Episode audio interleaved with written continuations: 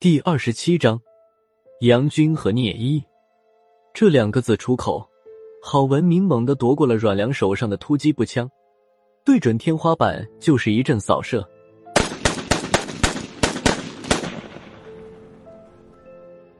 与此同时，破军冲到枪架旁，抄起一把突击步枪，和郝文明一起向天棚扫射。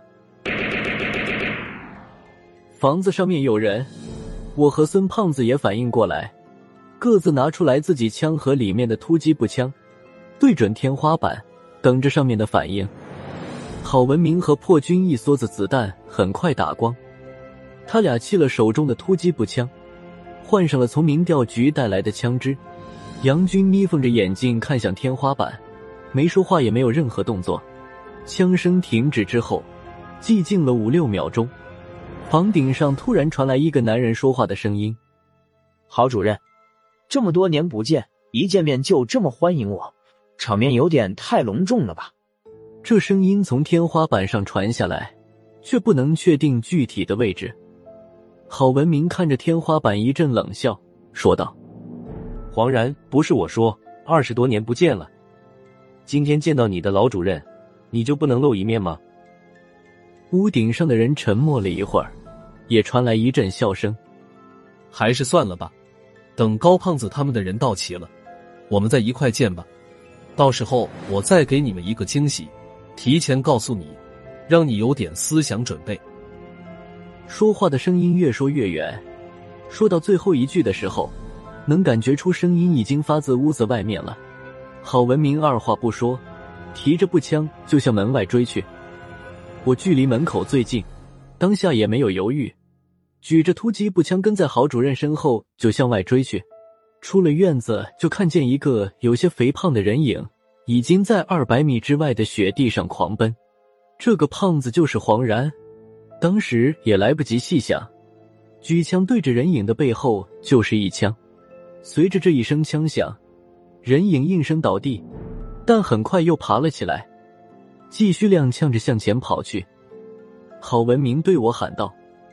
别开枪，死的不值钱，要活的。人影中枪之后，速度慢了许多，我们和他的距离越来越近。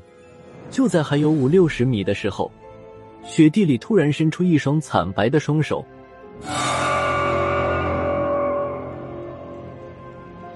抓住了我的脚脖子。我来不及反应，一头栽倒在雪地里，紧接着。雪地里爬出来八九个一丝不挂的年轻男子，他们目光呆滞，浑身惨白，身上的血管都浮现在皮肤表面，看上去纵横交错，让人毛骨悚然。他们刚从雪地里爬出来，就向我们扑过来，还没等从地上爬起来，一个白花花的人影已经窜到了我身上，张开嘴巴对着我的脖子就要咬下来。在他即将咬到我脖子的一瞬间，我双手卡住了他的脖子。本来想借着这一下爆发力将他推开，没想到这个人的气力实在太大，这一下子没推动他不算，他张大的嘴巴反而又向我的脖子靠近了几分。照这个速度，我的脖子被他咬上也就几秒钟的事。这时已经不管不顾了，我一边奋力支撑着。一边朝郝文明几人大喊道：“你们都是死人呐，过来帮！”帮字说了一半，忙字还没出口，就听见“砰”的一声巨响。原本还压在我身上的那个人突然断线，风筝一样横着飞了出去，一直飞了二三十米，才重重摔到雪地上，翻一溜跟头，脸朝上躺在雪地里一动不动。我也被带的翻了个跟头。事情发生的太快，我竟然没有看清那人是怎么飞出去的。在起身时，才看见杨军已经站在我身边。刚才那一下子是杨军干的，他一击得手，剩下几个从雪地里钻出来的人都慢慢转向杨军，一动不动的瞪着他，好像是在等着进攻的指令一样。杨军站在原地，突然弯腰在雪地里握了个雪球。将雪球在空中轻轻抛了两下，看他的架势，好像是想用雪球去打这些人。在他动手的前一刻，郝文明在身后喊道：“别下死手，他们中了迷魂术，还有得救。你去抓黄然，剩下的不用你管。”说话的时候，郝文明将他军用背包里面的东西一股脑儿的倒在了地上，双手在地上扒拉着，在里面找什么东西。听了郝主任的话。杨军回头冷冰冰的看了一眼已经越跑越远的黄然，却没有要追下去的意思，只是随手扔掉了雪球，将他的军用背包解了下来，在手里提着。这时，雪地里突然传来一声凄厉的叫声，这阵叫声就像是某种信号。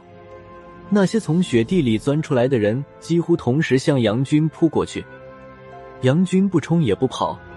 扬手将他的背包朝那些人扔了过去，背包在半空中的时候，突然从里面窜出来一团漆黑的毛球，毛球落地时在地上打了个滚，我才看清是杨军从鬼船上带下来的那只黑猫。你，黑猫站稳之后，张嘴吐出来一个网球大小的小肉球，紧接着突然撕心裂肺的叫了一声“孽”，随着这一声孽叫出来。我的心脏抖成了一团，两腿一软，直接瘫倒在雪地上。在之后，我的脑海一片空白，直到雪地里的凉气侵入我的脑袋，被凉气一击，我才慢慢清醒过来。不过，就算人清醒过来，脚还是软的，就像没了知觉一样。试了几次，我也没能从雪地上爬起来。我趴在雪地上。无力的看了看四周的状况，偌大的一片雪地，除了杨军，包括黄然在内，所有人都或躺或趴在地上。前方不远处的两棵大松树下，也躺着两个人。看这架势，他俩是早就在树上埋伏好了。本想出其不意，突然给我们一下子，没想到他们的计划被一只猫给打乱了。杨军不紧不慢的走到黄然身边。揪着他的衣服领子，将他拖到了郝文明身边。这时，郝文明也在雪地里趴着，他好像也有了点知觉，但是还没有行动和说话的力气。郝文明就这么和黄然面对面躺在一起。杨军握了一把雪，扒开郝文明的嘴巴，将半化的雪水徐徐灌进了郝主任嘴里。灌了没有几口，郝文明就呛了一下。说也奇怪。就这么呛了一下雪水，郝文明竟然一咕噜从雪地里爬了起来。